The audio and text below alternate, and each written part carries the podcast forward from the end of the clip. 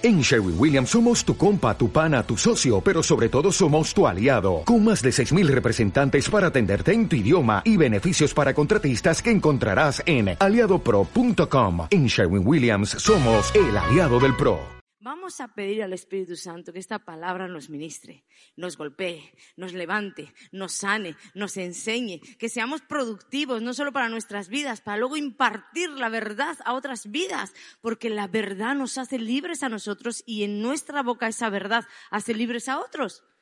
Entonces dile al Señor que te embriague esta palabra y encuentres tu verdad en ella, amén, tu porción, perdón, tu porción en ella, porque la verdad solo es una. Y vamos entonces con esta pregunta que el Señor me hizo. ¿Cuántos?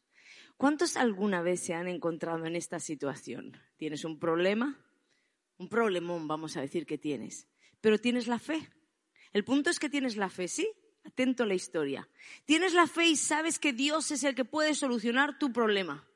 Entonces tú corres al Señor, clamas a Él y bueno, parece no responder, pero tú esperas y crees y declaras y le dices al Señor, además puedes revisar mi corazón, hay una fe genuina, hay una fe verdadera, yo sé en quién he creído, pero Dios calla y no responde tu clamor. Y pasa el tiempo y pasa el tiempo y tú sigues creyendo y no vas ni siquiera, ni siquiera desistes. No dejas la fe. A ti no te frustra nadie, a ti no te tumba nadie. Pero Dios sigue callando. Sigue callado. ¿Alguna vez te has encontrado en esa situación? Bueno, yo te voy a traer una historia de la Biblia de la mujer sirofenicia, ¿cuántos la conocen? Que ella sí se encontró en esa terrible situación. Una hija endemoniada. Y mira, una vez recuerdo que vi una película, un cachito de la película de la mujer sirofenicia, y ponían una niña en la cama así como blanquecina, con los ojitos medio en blanco, así endemoniada. No, vamos a traer el demonio a esta era para que tú sepas lo que es una joven endemoniada. Yo te puedo decir por experiencia propia, una joven endemoniada es una joven rebelde. Una joven que trae de cabeza a los padres, que no se sujeta a nada, a nadie. Y tus padres te dicen y tú haces justo lo contrario a lo que te dicen. Y entonces cierras la puerta y esa madre desesperada tocando, ábreme la puerta, hija, no te metas en mi vida. Y como madre comienzas a enterarte que esa mujer, esa joven, esa hija tuya comienza a andar con malas amistades y comienza a meterse en drogas y comienza a meterse en alcohol. Y esa hija te ha traído el demonio a tu casa. Eso es una hija endemoniada. Ahora te puedes imaginar el dolor y el clamor de esa madre, de esa sirofenicia. Te puedes imaginar, muchos de nosotros podríamos decir, bueno, yo no tengo, gloria a Dios, hijos endemoniados. Como lo puedo decir yo? La endemoniada era yo, ahora me ha tocado la bendición.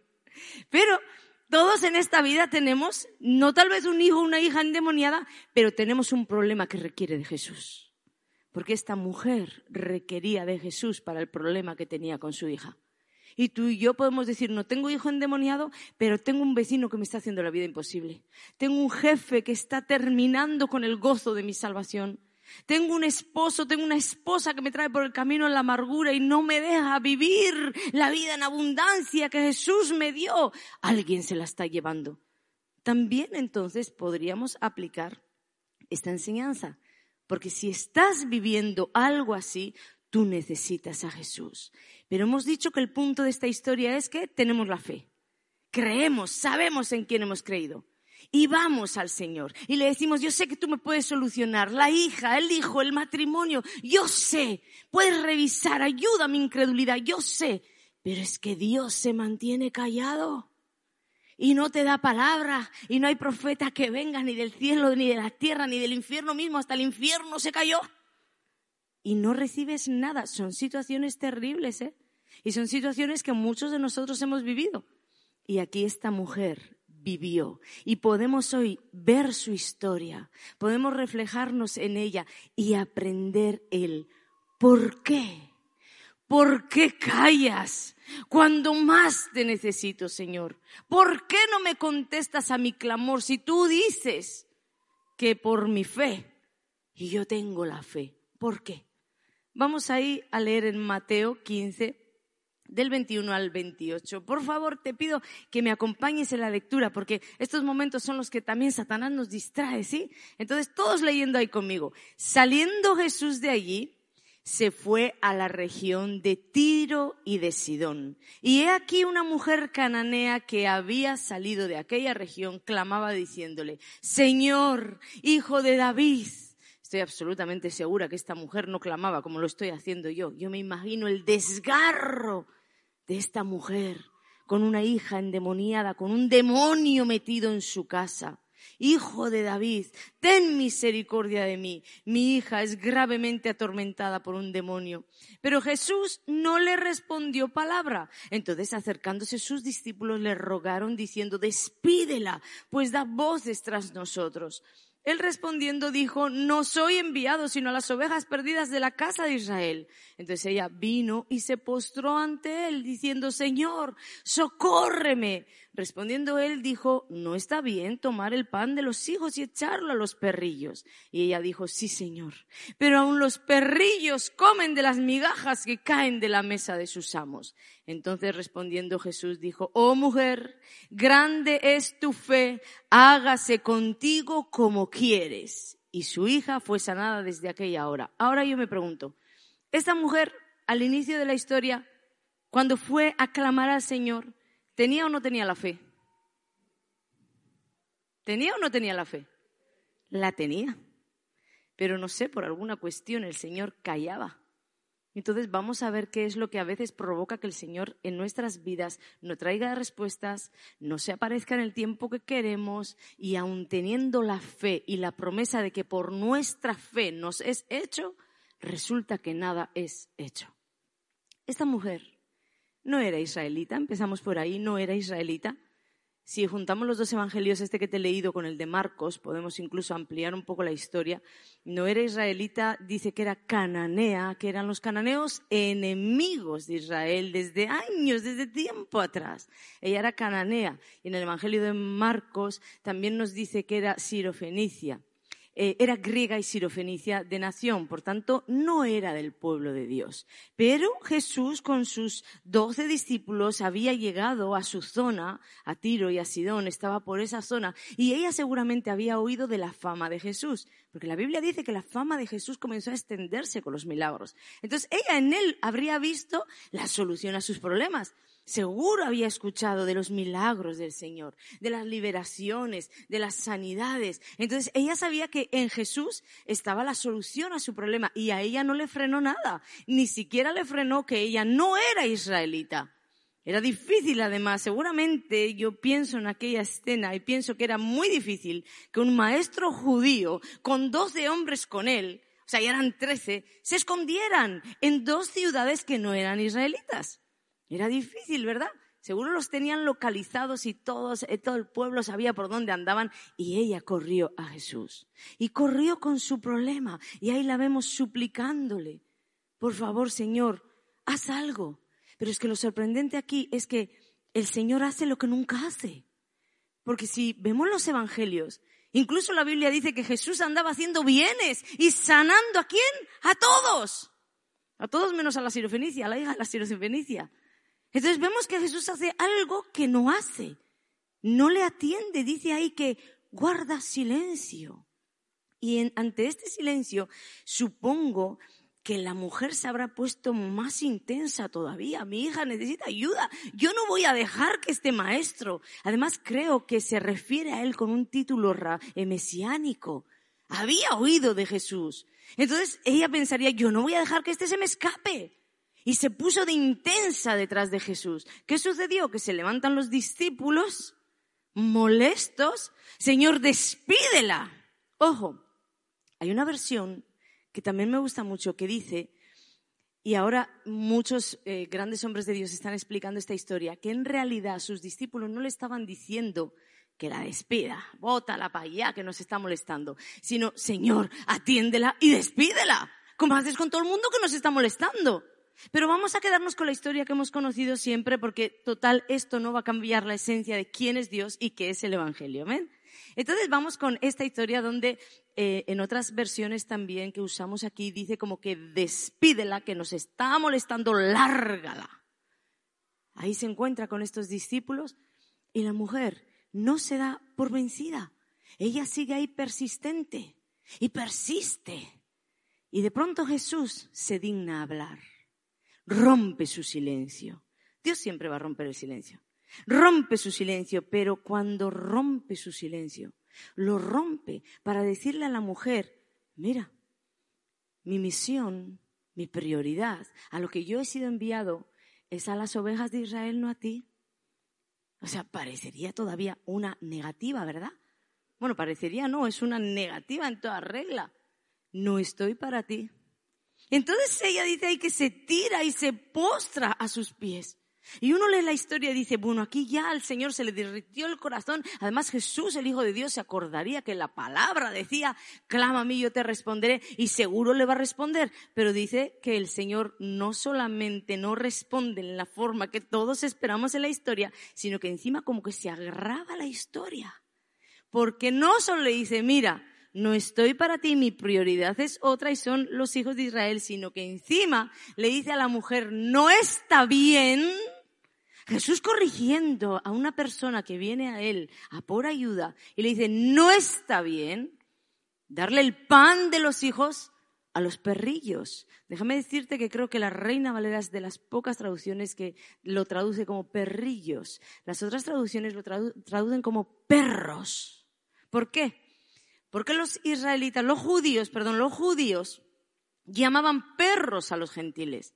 Era algo de desprecio porque los rechazaban. Entonces, aún en la boca del Hijo de Dios, esta palabra, y aún le queramos poner el diminutivo de perrillos, esta palabra como poco en una gentil, porque ella era gentil, podía sonar o podía recibirlo con todo derecho como un rechazo, como un insulto incluso, no solamente un rechazo. Pero ella me sorprende que no se detiene. ¿Y sabes qué? Le dice al Señor, ok, acepto mi posición. No soy hija, pero aún los perros, le dice. Ella reclama su milagro, reclama su promesa. Le dice, aún los perros comen de debajo de la mesa las migajas.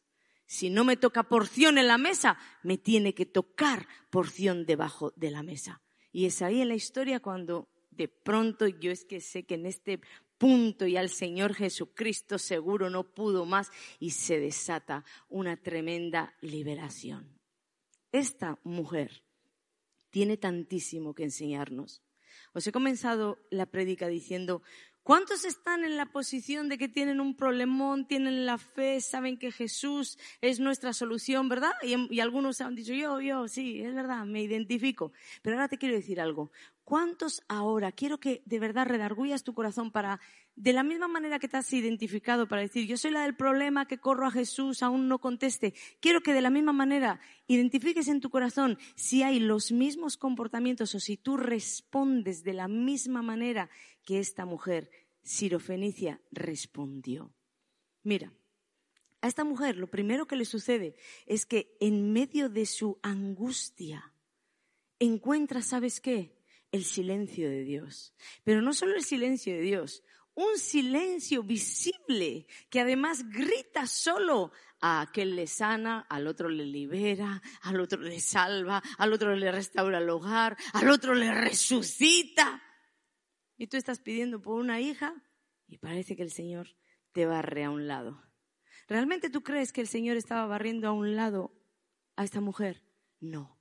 Solamente que tú tienes que saber que hay momentos en tu vida donde vas a tener un problemón, te vas a presentar delante de Jesús, ojo aquí, con fe, que a veces predicamos te falta la fe y nos falta, y nos falta el milagro.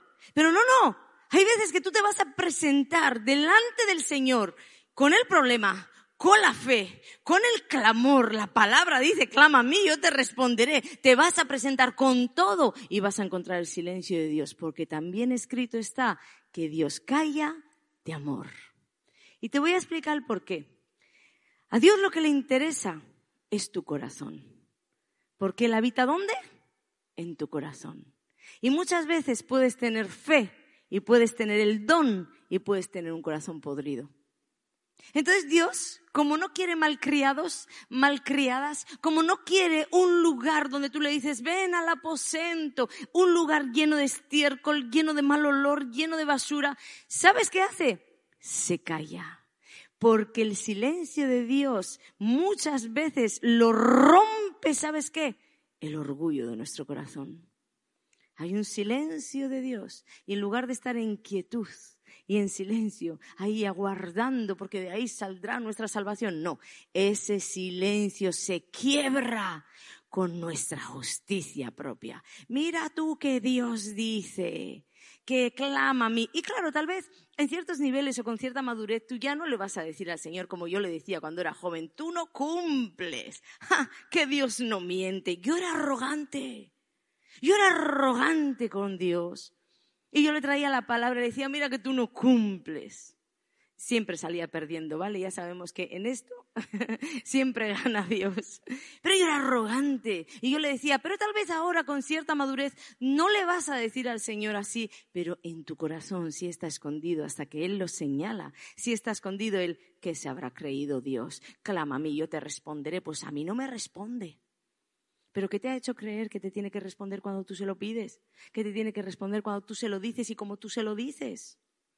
¿Entiendes? Entonces, él sabiendo esto, lo que provoca o lo que nos provoca es ciertos silencios en la vida que van a hacer que lo que está en nuestro corazón grite y salte para afuera diciendo, no me parece lo que me estás haciendo, Señor. Ahí Dios va a poder mostrar qué hay de esta basura que hacemos con ella, qué hay de este orgullo, qué hay de esta altivez que hacemos con ella, qué hay de esta justicia tuya, porque muchas veces nos creemos más justos que Dios. Y aún, sin embargo, estamos callados y muchas veces vamos a decir que pasamos la prueba y estamos calladitos y bueno, igual dentro estás como un volcán, pero dices, mejor voy a callar de amor yo también. El Señor calla de amor y mejor me voy a aplicar el cuento. Pero muchas veces la cosa simplemente se empeora porque resulta, te lo voy a leer ahí, entonces acercándose sus discípulos le rogaron diciendo, despídela pues da voces tras nosotros. Resulta que no solo no eres atendida, sino que encima eres despedida. Porque hay gente que se supone que están para ayudarte, que se supone que están en la iglesia para ayudarte. ¿Había alguien más cercano a Jesús que sus doce discípulos? Mas, sin embargo, fueron los doce discípulos los que dijeron, despídela, que da voces tras nosotros. Tienes que saber que puedes tener un problema, puedes tener la fe, Dios puede estar haciendo silencio y no tienes por qué tener nadie a tu alrededor que te ayude o que te dore la píldora o que te levante el teléfono para decirte, ¿qué tal estás, amor? ¿Estás bien? Todo eso sería perfecto, pero tienes que saber que vas a pasar por valles de soledad donde ni eso va a estar. Pero Dios lo usará para transformar tu corazón, lo usará para empoderarte, lo usará para hacerte crecer, lo usará para hacer de, ti aquello que Dios diseñó. Y esto es lo que sucedió aquí. Aquellos que estaban diseñados para ayudar, resulta que estaban echando fuera a la persona que tenía la necesidad. Entonces, aquellas personas que en tu iglesia local, en tu familia, en tus amistades, que están puestos por Dios mismo para hacer tu ayuda, en un momento de necesidad se pueden volver los que te vengan a fregar. Y tú tienes que saber que esto va a suceder. Yo siempre os cuento cómo mi madre, cuando ya me convertí a Cristo, me decía, realmente yo creo que Dios terminó sanando su corazón, pero al inicio ella me lo decía con dolor. Me decía, Ana, que yo iba a la iglesia y salía de la iglesia y me decían, tu hija nunca va a cambiar. Y le decía, pero ama, ¿pero por qué les hacías caso? Pero luego yo me quedaba pensando y decía, semejante cuadro. Uno va a la iglesia a, a, creer en Dios, a confiar en Dios, a declarar mis hijos van a ser para el Señor. Y resulta que salían de la iglesia y tiempo les faltaba para decirle a mi, a mi madre, nos hemos enterado, ¿por dónde han dado tu hija este fin de semana? Hoy lo que me ha dicho la vecina del tercero y la del cuarto y la del quinto y tu hija no va a cambiar. Aquellos que estaban para levantar las manos de mi madre, una mujer cansada de tantos años de batalla con el esposo, con la hija, con la otra hija, con el, con el hermano, con, con todo lo que tenía. Aquella que necesitaba que le levantaran los brazos, tal vez incluso en oración, Marije, tranquila, voy a orar por tu hija. No, encontraba que no solo no era atendida, sino que además era despachada. ¡Ay, basta ya! De orar por Ana, basta ya, Marije. Ella no va a cambiar. Entonces tú tienes que entender que los que no van a cambiar son ellos con su negatividad. Tú tienes que entender que hay mucha gente que en la iglesia se llama oveja y es un lobo disfrazado de oveja. Tú tienes que entender que hay mucha gente que no tiene por qué tener tu fe. Tú tienes que entender que hay mucha gente negativa y que son la boca los profetas de Satanás. Tú tienes que entender todo esto. Y te digo algo, tú no los vas a cambiar. Tú no los vas a cambiar, ellos van a seguir en su maldad, en tanto no se arrepientan y vuelvan sus corazones a Dios. Pero algo sí puedes cambiar. Las palabras destinadas para hundirte, para destruirte, para apagar tu fe y para angustiarte, tú puedes girar ese destino que esas palabras tenían y tomar esa misma maldad para decir, yo rechazo todo esto y ahora me levanto empoderada a declarar, yo sé que mi Dios vendrá y libertará a mi hija, yo sé que Dios vendrá y libertará a mi esposo, yo sé que Dios vendrá y libertará mi, mi casa, mi economía, mi familia, mi vida, mi cuerpo. ¿Por qué? Porque tú confías en Dios, tú pones tu confianza en Dios y Dios se levanta de su santo trono a decir, aquí hay alguien que me cree. Aquí hay alguien que me cree. Yo sé cuando provoco a Dios con mis acciones o con ciertas cosas que le digo desde algo tan genuino en mi corazón que yo siento en mi espíritu que le hago levantar. Yo sé cuando lo provoco así. Y una de las cosas que más provoca al Señor es depositar nuestra confianza en Dios. No es ni tanto la fe, porque tú puedes tener la fe y tener el silencio de Dios. ¿Y qué haces ahí? Pues te toca qué? Confiar en medio del silencio y depositar tu confianza en Dios. Y eso sí conquista su corazón. ¿Lo estamos entendiendo? Amén. Dios se va a glorificar. Bueno, pues entonces, no permitas que te afecte lo que otros dicen. No permitas que te afecte lo que otros hacen porque tú no lo vas a poder nunca cambiar. Pero a esta mujer todo parece irle de mal en peor. No solo porque tiene la oposición de los discípulos, sino que ahora se suma Jesús. Eso sí es bien difícil de tragar, ¿verdad? Tú puedes incluso decir, bueno, a mí todo el mundo me ha caído encima, pero sentir en tu espíritu que es Jesús el que te cae encima, que es Jesús el que te dice, mis milagros no están para ti yo tengo otra prioridad. Son palabras muy fuertes. Yo estaba leyendo el relato y yo le decía al Señor, yo creo que tú sabes a quién probar y de qué manera probar, porque hay gente que no pasaría por aquí, que no podría pasar. Pero realmente si esto vale para algo y tú haces de estas cosas guerreros, yo quiero, yo siempre quiero, ¿cuántos quieren? Agárrate, agárrate. Luego hay personas que me dicen, pero ¿por qué haber levantado la mano? ¿Qué me pasó esto y me, me pasó aquello? Bueno, pues entonces vamos que ahora Jesús parece que es el que se le vuelve en contra. Dice, él respondiendo dijo, no soy enviado sino a las ovejas perdidas de la casa de Israel. Le estaba diciendo, mira, el milagro no es para ti. Tú no perteneces a mi casa. El milagro no es para ti realmente si te quedas solo con esa parte de la historia, uno pareciera que el Señor la estaba rechazando, pareciera que Jesús iba contra su propia naturaleza, ¿verdad? A decirle, mira, no eres digna. El milagro no es para ti, que te has creído tú. Y luego le dice perro y todo. Pero no es así. Cuando tú conoces el corazón de Dios, tú sabes que Dios nunca haría eso. Entonces siempre detrás de un silencio hay un porqué y siempre detrás de una palabra que tú puedes entender mal hay un porqué. Lo que Dios estaba haciendo era trabajar profundamente el corazón de esta mujer. De alguna manera, lo que Dios le estaba impartiendo a ella era, mujer, ¿hasta dónde eres capaz de llegar por tu milagro? ¿Hasta dónde eres capaz?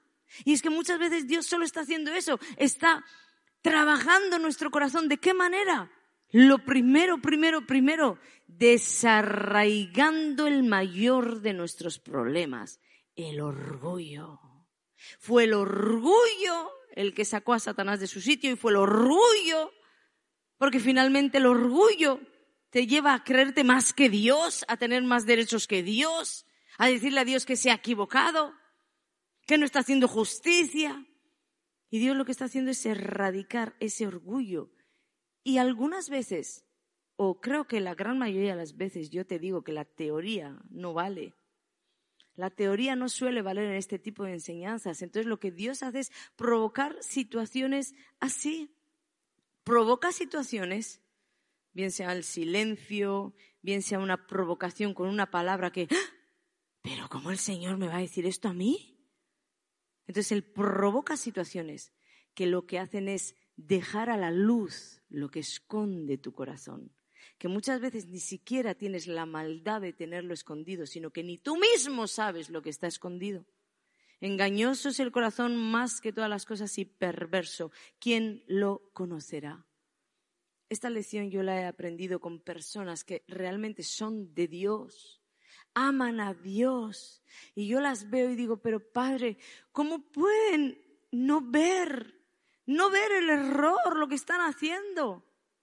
Realmente porque el corazón es engañoso más que todas las cosas. No es que ellas no aman a Dios, es que no ven lo que hay en su corazón. Para ayudarles, ¿qué es lo que podemos hacer? Dejar que Dios provoque algo que quede a la luz lo que hay para ver luego qué hace ella después. Si le dice limpia esta basura o la quiere guardar otra vez. Ahí ya no nos vamos a meter, amén. Pero hay algo que me gusta de esta mujer, porque con todo lo difícil que lo tuvo, hay algo que me gusta. ¿Sabes?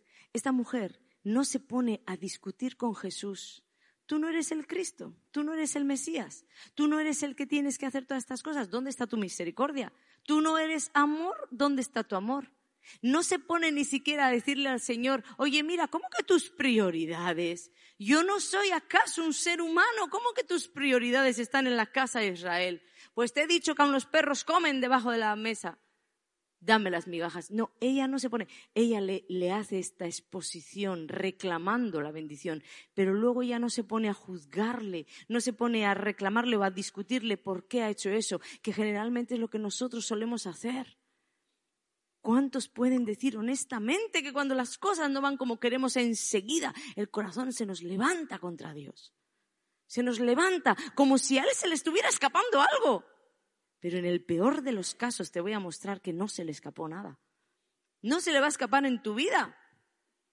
Entonces, me gusta esto de esta mujer, que no se pone ahí a rebatirle. Y esta mujer pasa la prueba y enseña su corazón.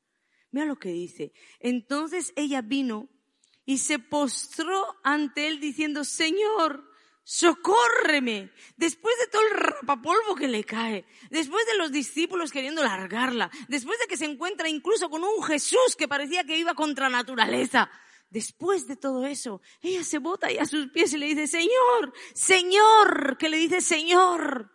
No le dice, Salvador mío, genio de la lámpara, que quiero que haga lo que quiero. Señor, socórreme. ¿Sabes lo que le estaba diciendo? A mí no me importa cómo tú obras, a mí no me importan tus prioridades, a mí no me importa, tú eres Dios, tú sabrás lo que haces. Porque no le estaba discutiendo. Botada ahí a los pies le estaba diciendo, con esa actitud por sus frutos los conoceréis. Con esa actitud lo que esa mujer le estaba diciendo, yo solo sé que tú eres el Señor. Y si tú me rechazas, ¿a quién iré? ¿A quién iré? Socórreme. De la abundancia del corazón habla la boca. El corazón de esta mujer realmente sorprende. Pero Dios, Jesús, el Hijo de Dios, no solo prueba nuestro corazón, sino que es que Él siempre va esa milla más allá que te pide a ti, la recorre Él. No solamente prueba nuestro corazón, porque ya llegados aquí uno dice, bueno, Señor, ya venga, ya, por favor, ya está, ya te llamé Señor, ya hice todo. El Señor corre como que una milla más para allá. ¿Sabes por qué? Porque Él no quiere tampoco momentos, em, ¿cómo los voy a llamar? Cuando algo te mueve instantáneamente reaccionas a Dios, tal vez por la situación que se está viviendo, por la emoción, motivado por algo, y caes a los pies del Señor y todo parece genuino. No, no, no, no. Dios prueba corazones mucho más allá del momento. Él prueba corazones para ver si en el corazón está la persistencia, el perdurar, el durar en la línea del tiempo. Por eso le dice, aun llegado a un punto donde el Señor ya podría decirle, mujer, ya, no. Él sigue le dice, no está bien. Le estaba diciendo a la mujer, te estás equivocando.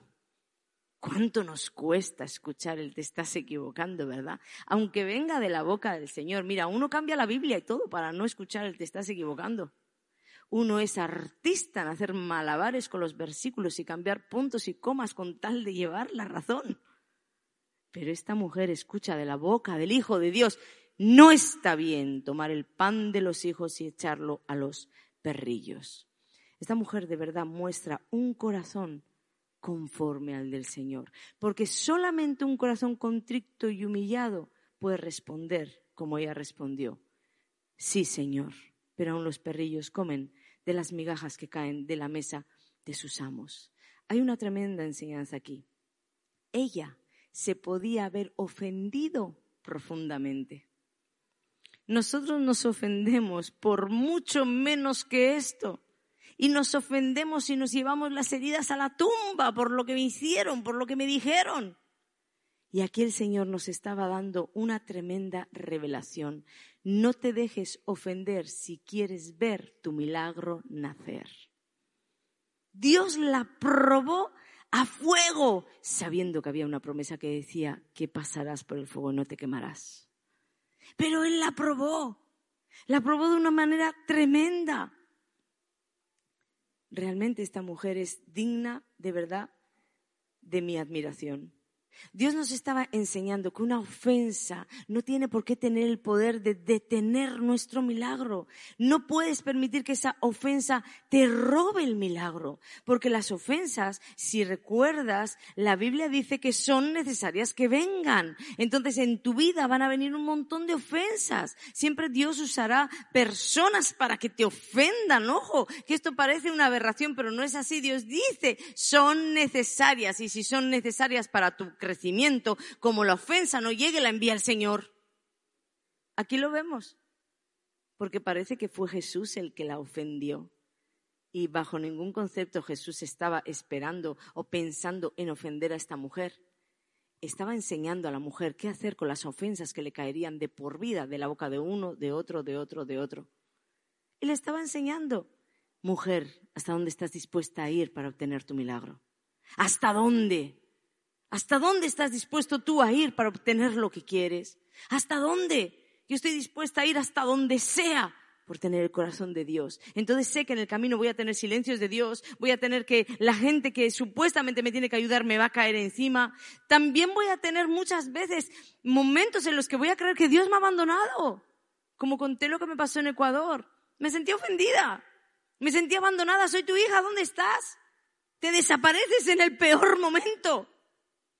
Pero Dios nos entrena y nos hace ver que nuestra vida no depende de ofensas, no depende de silencios, no depende de que la gente piense, la gente diga, la gente te ayude o no te ayude. No, nuestra vida depende de confiar en Él sobre todo lo que ves, sobre todo lo que te sucede, sobre todo lo que te acontece.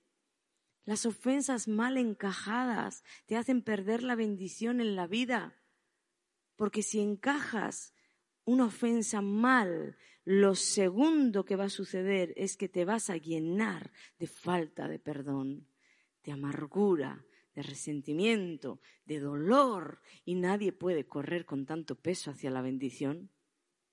No puedes. Entonces, si puedes soportar las ofensas, si puedes pasar por esos valles de silencio, si puedes pasar por todo lo que Dios estaba mostrando en esta mujer, que tienes que pasar. Entonces es ahí, es ahí donde llegados a este punto, todo cambia la historia.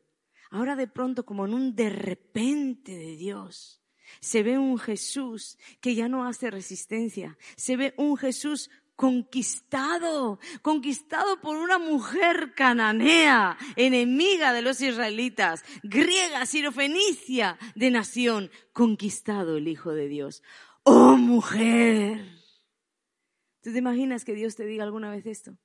¡Oh mujer, grande es tu fe! Y le añade, hágase contigo como quieres. ¿Recuerdas que conquistar el corazón trae por consecuencia que Dios te diga, hasta la mitad de mi reino te daré? ¿Recuerdas a esa Esther? ¿Recuerdas estas historias donde el corazón de Dios se mueve cuando alguien le conquista de esta manera? Va más allá de la fe. Eh, me, acuerdo de, un capítulo de esta serie de Chosen que te la quiero recomendar de verdad encarecidamente. Por favor, te pido, Ve esa serie. Tremenda, tremenda. Y en uno de los capítulos Jesús le está diciendo a una persona, es verdad, yo pido mucho de mis seguidores, pero pido tampoco, no pido nada de los que no me quieren seguir. Y es verdad, a los seguidores nos va a costar la vida, pero con gusto uno la entrega para Dios. Pues así está esperando el Señor que tú prepares tu corazón. No solo decir, soy una mujer de fe. ¿Y qué sucede cuando tu fe no funciona? Que te tiras al barro, que te vuelves contra Dios, porque las cosas no van como tú quisieras. Así he conocido yo unos cuantos.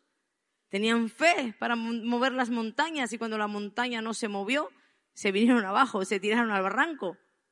No, Dios está esperando personas con una fe inamovible que en medio de cualquier situación, si aún la fe no te funciona, te funciona la confianza en Dios.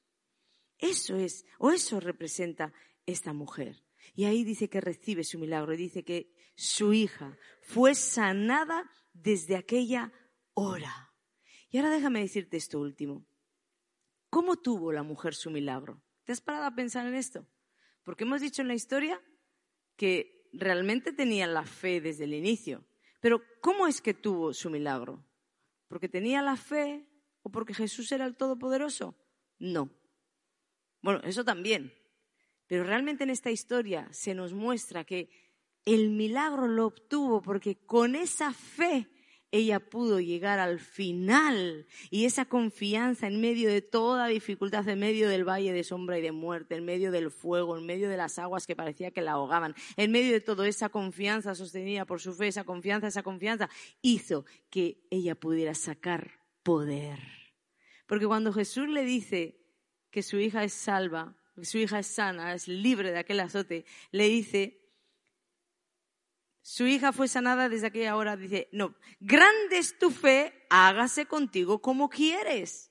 Recordamos la enseñanza de la fe que con un granito de mostaza, dice la Biblia, que tú podrías mover una montaña, hacer de todo, ¿verdad? Con un solo grano de mostaza. No se está refiriendo a tamaños, grande, pequeña, sino en quién tú depositas esa fe.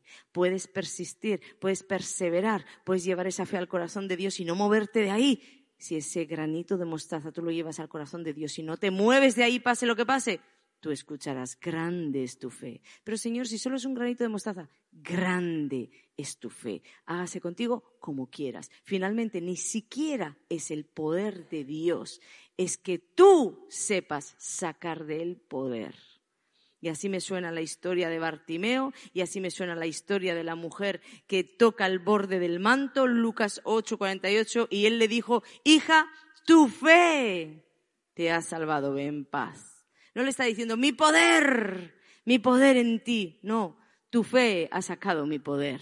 Bartimeo, Marcos 10:52, Jesús le dijo, vete, tu fe te ha salvado. Y enseguida recobró la vista. No era Jesús. Jesús estaba allí para todos con todo su poder. Es el Todopoderoso. Pero ellos supieron persistir. Si ves las historias de ellos, hay un denominador común. Tanto la mujer del flujo de sangre como Bartimeo pelearon, pelearon, pelearon. Pelearon su bendición hasta el final sin perder la fe. Confiaron o depositaron su fe y su confianza en Dios y esto hizo que Dios se moviera a su favor. Voy a pedir, por favor, el equipo de alabanza. Esta historia nos enseña que Dios hace milagros de muchas maneras, porque te podría contar realmente otros milagros en los que uno dice, es que parece que no le hizo falta ni fe, porque se apareció el Señor y le dio la bendición. Es que Dios es multiforme, pero en cada uno de los milagros hay una enseñanza y en cada una de estas lecciones y estas historias hay una enseñanza que te quiere hablar a ti. Entonces lo que el Señor te está diciendo está bien cuando yo hago un un milagro instantáneo. Está bien. Pero hay otras veces que no lo haré instantáneo porque quiero trabajar tu corazón y también está bien. Hay veces que parece que no tienes ni la fe, pero yo la pongo por ti y te hago el milagro. Está bien. Tal vez conoces un Dios de poder. El Señor hacía milagros tremendos y toda aquella gente dice que creía en Él por los milagros. Pero hay otras veces que no los hacía como con esta mujer porque quería trabajar el interior. Dios te deja un abanico de historias y todo lo que hizo no se podría contar. Si fuera escrito en, libros en esta tierra, no se podría, no se podrían almacenar esos libros de la gran cantidad que habría. Entonces ha hecho cosas de toda clase. Aprende a vivir a Dios en medio de cualquier situación que vivas, pero aprende a vivir confiada, confiada sin perder esa confianza para recibir el milagro has de recibirlo a la manera de Jesús. ¿Y cuál es la manera de Jesús, pastora? Pues en cada situación de tu vida habrá una manera a través de la cual el Espíritu de Dios te quiere guiar. La ruta a seguir te la marca el mismo Dios. Verás sus pasos delante de ti. Y solo tienes que pisar sin cuestionar, sin quejar, esperando, teniendo paciencia, sabiendo que Dios es Dios, sabiendo que quiere para ti lo mejor, sabiendo que aun cuando todo está negro, su luz puede brillar, sabiendo todo esto, no dejándote desenfocar. Y yo te prometo, llegarás al milagro, porque creo que las personas que realmente no llegan a su bendición son porque a mitad de camino se extravían y la pierden por su necedad, por su orgullo, por sus justicias. Hay personas que cuando hago alguna publicación y a ellas les molesta, saltan diciendo, pues eso no es así, porque a mí me pasó y Dios no me respondió. En el mismo comentario estoy viendo que esa mujer perdió su bendición. No. ¿Cómo vamos a echarle la culpa a Dios? Nunca Dios tiene la culpa. Nunca. Y Dios es bueno. ¿Y está pensando para ti qué? Pensamientos de bien incluso para darte aquello que tú deseas. Dice que más abundantemente de lo que pides o entiendes. Para todo eso está Dios. Pero está en ti ser como esa mujer, como ese Bartimeo, como esa otra mujer del flujo de sangre. Está en ti ir detrás de Jesús hasta que Jesús diga, poder ha salido de mí porque yo siempre lo, contuve, pero ahora veo que ha salido de mí, porque había alguien que lo supo sacar. Yo no sé si has estado enfadada con el Señor, si le has estado haciendo cuestionamientos, yo no sé si le has estado diciendo al Señor reclamos, haciéndole reclamos, o resistencia a sus palabras, resistencia a lo que te pide. Yo no sé en qué punto tú estás, pero lo que sí sé es que aquí está la solución y es Jesús, tu Salvador, tu libertador, tu Maestro, el que venda tus heridas, el que liberta, te liberta de tus cadenas, el que abre tus prisiones, donde sea que estés. Jesús está para ti. Yo te voy a invitar a venir, a quedarte ahí, a hacer como quieras hacer, pero a conectarte ahora con el Señor para decirle, Señor, en medio de mis miserias, tu luz brille sobre mí. Tu luz brille sobre mí y me enseñes a dar un paso más. Perdona si me he quejado. Perdona si te he cuestionado y comienza a hablar con el Señor conforme tú pienses que has hecho en tu relación con Él. Perdóname, Señor, las personas que verán este, este, este vídeo después retransmitido colocado ahí, no sé de qué nación tú me estás viendo, pero Dios también está en esa nación. Y puedes decirle, perdóname, perdóname por cuestionarte, perdóname por juzgarte, Dios, perdóname porque en mi corazón hice juicios contra ti, perdóname por creer que tú sabías hacer lo peor que yo, que yo lo sabía hacer mejor que tú, perdóname. Hoy vengo delante de ti a volverme a colocar en la línea de salida. ¿Cuántos quisieran volver a comenzar esta carrera. Volver al punto donde entiendo, tengo una necesidad, entiendo, tengo la fe, entiendo, tengo un Dios de poder, pero también entiendo que es a la manera de Él y no a mi manera. ¿Cuántos quisieran empezar de nuevo? Entonces sí, si quieres empezar de nuevo una nueva oportunidad, te voy a pedir que vengas aquí y le digas al Señor, yo hoy, día 17 de febrero del 2023, voy a comenzar una nueva oportunidad. Y si me ves incluso en el 2040, no importa, tú comienzas ahí tu nueva oportunidad. Dios no se ha olvidado de ti y ha traído estas palabras para sacarte del pozo de la desesperación y volverte a colocar en esa línea de salida, porque hay una carrera que correr y el final es victoria total, total.